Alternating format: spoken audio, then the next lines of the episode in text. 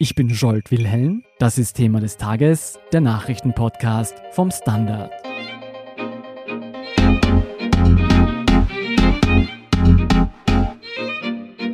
Es war nicht der erste Schlagabtausch zwischen den USA und dem Iran, aber der vielleicht bisher folgenschwerste. Auf die Tötung des iranischen Generals Qasem Soleimani durch einen amerikanischen Drohnenangriff folgten in der Nacht auf Mittwoch Raketenangriffe auf US-Stützpunkte im Irak. Damit droht der Konflikt zwischen dem Iran und den USA zu eskalieren. Wie gefährlich die Lage tatsächlich ist und wie es dazu kommen konnte, erklärt eine Ostexpertin Gudrun Harrer. Sie ist leitende Redakteurin beim Standard. Gudrun, lass uns das gleich klarstellen. Führen die USA und der Iran bereits Krieg gegeneinander? Naja, das kommt natürlich auf die Definition von Krieg an. Es ist das erste Mal, dass der Iran von iranischem Territorium her Raketen auf ein amerikanisches Ziel schießt. So viel ist sicher. Natürlich gibt es keinen erklärten Krieg. Und auch beide Seiten, das sieht man heute ganz deutlich, haben eigentlich kein Interesse an einer weiteren Eskalation. Das heißt, wenngleich es noch keine offiziellen Kriegshandlungen gibt, ist die Situation zumindest sehr bedrohlich. Wie ist es denn zu diesem aktuellen iranisch-amerikanischen Konflikt gekommen? Angefangen hatte diese Runde als Konflikt um den Einfluss im Irak. Also USA und Iran sind beide dort präsent, also die USA mit eigenen Truppen, die Iraner hauptsächlich mit Stellvertretertruppen, also irakischen schiitischen Milizen, die aber Iran-treu sind. Und beide haben während der Zeit des Islamischen Staates diesen bekämpft. Natürlich nicht gemeinsam, aber parallel und sind sich sozusagen nicht ins Gehege gekommen. Diese Zeit ist vorbei. Dazu gibt es eine große politische Krise im Irak. Im Irak sind ja in den letzten Wochen Zehntausende Demonstranten auf die Straßen gegen den Iran gekommen. Also der Iran fühlt sich im Irak schon von den USA angegriffen, weil er natürlich auch hinter diesen Demonstrationen die USA vermutet hat. Also das war die Ausgangslage. Und da kam es schon seit Sommer immer wieder so zu unterschwelligen Schlagabtausch.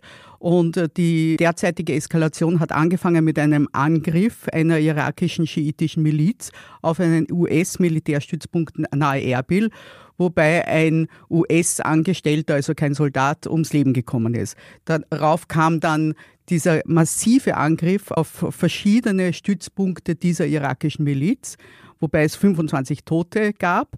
Dann kam diese Episode der Belagerung der US-Botschaft in Bagdad. Und nach dem Ende dieser Belagerung kam es dann zur Tötung des iranischen Generals Soleimani auf dem Bagdader Flughafen aber auch wieder gemeinsam mit auch einem irakischen Funktionär, einem schiitischen Milizionär, Abu Mahdi al-Mohandis. Ich muss darauf aufmerksam machen, dass dessen Tötung mindestens so wichtig ist für diesen Konflikt. Er ist nur nicht so prominent. Und dafür hat eben der Iran Rache geschworen. Warum hat sich denn die US-Regierung dazu entschieden, militärisch vorzugehen und den iranischen General Soleimani zu töten? Soleimani stand wie kein anderer für die iranische Politik des Einflusses in der Region. Also er war der Kommandant der El-Quds-Einheit der iranischen Revolutionsgarden, die im Ausland agiert, diese Einheit. Also in Syrien. Sie verwalten dort meistens andere schiitische Milizen, auch eben im Irak.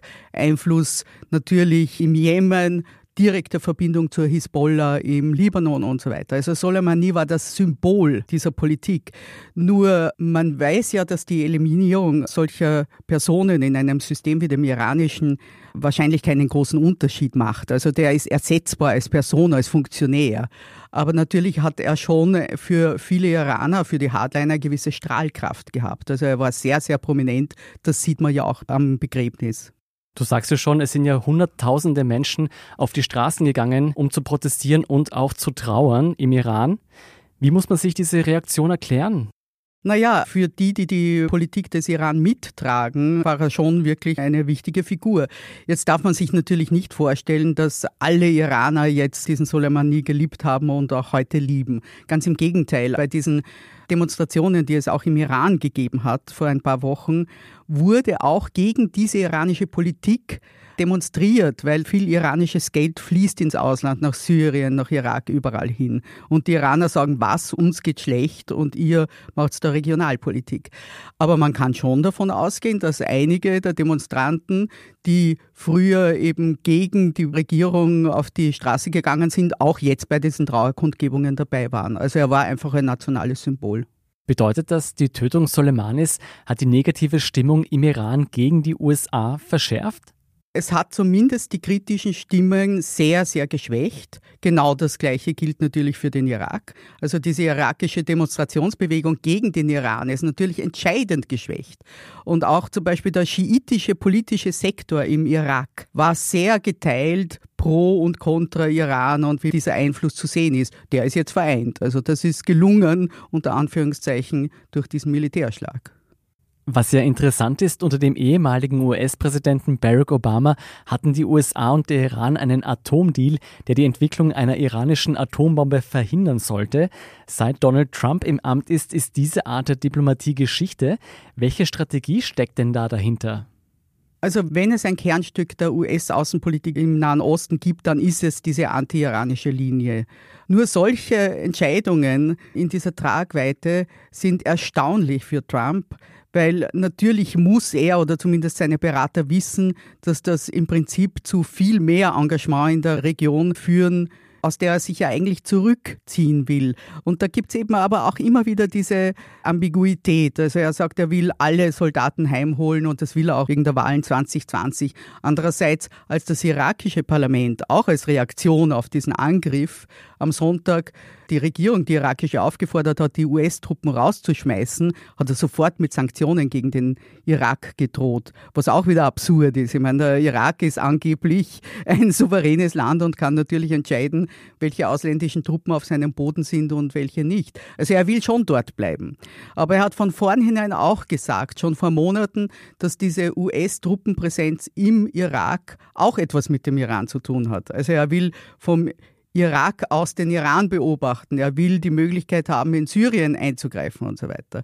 Also so wie vieles in der US-Außenpolitik derzeit ist es eben nicht ganz klar. Ist nicht ganz durchschaubar. Ist nun mit weiteren Kampfhandlungen zwischen iranischen und amerikanischen Truppen im Nahen Osten zu rechnen? Also man muss sich schon auch noch die Situation von gestern vor Augen führen. Also bei dem geplanten Begräbnis, muss man sagen, von Soleimani in Kerman gab es ja eine Massenpanik und Dutzende Tote. Also wir haben die Zahl von über 50, es könnten ja auch mehr sein.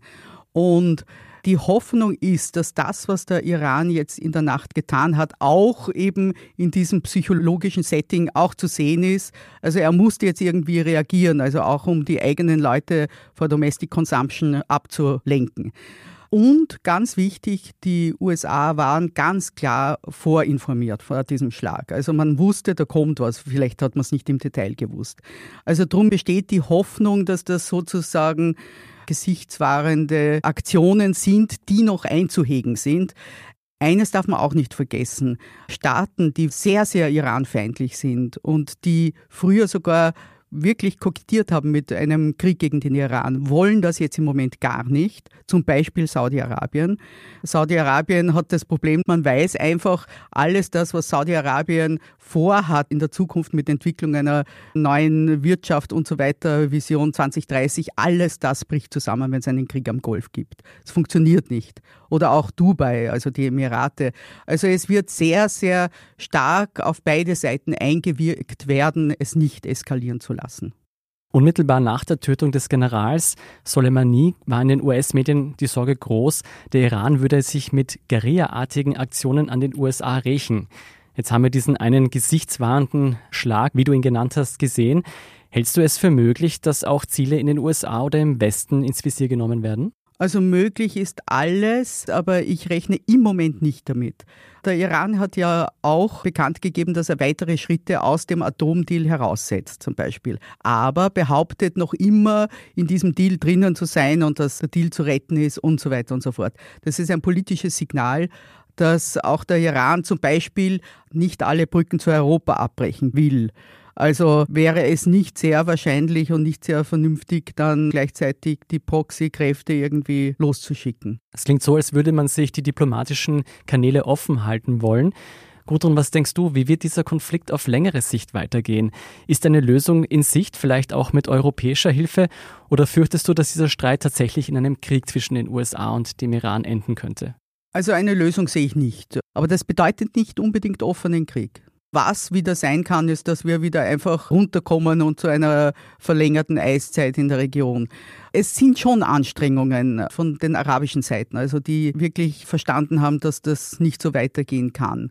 Hoffen wir, dass sich letzten Endes die Diplomaten durchsetzen werden. Über die aktuellen Ereignisse im iranisch-amerikanischen Konflikt berichtet der Standard.at. Vielen Dank, Gudrun Hara, für diese Einordnung. Gerne. Wir sind gleich zurück.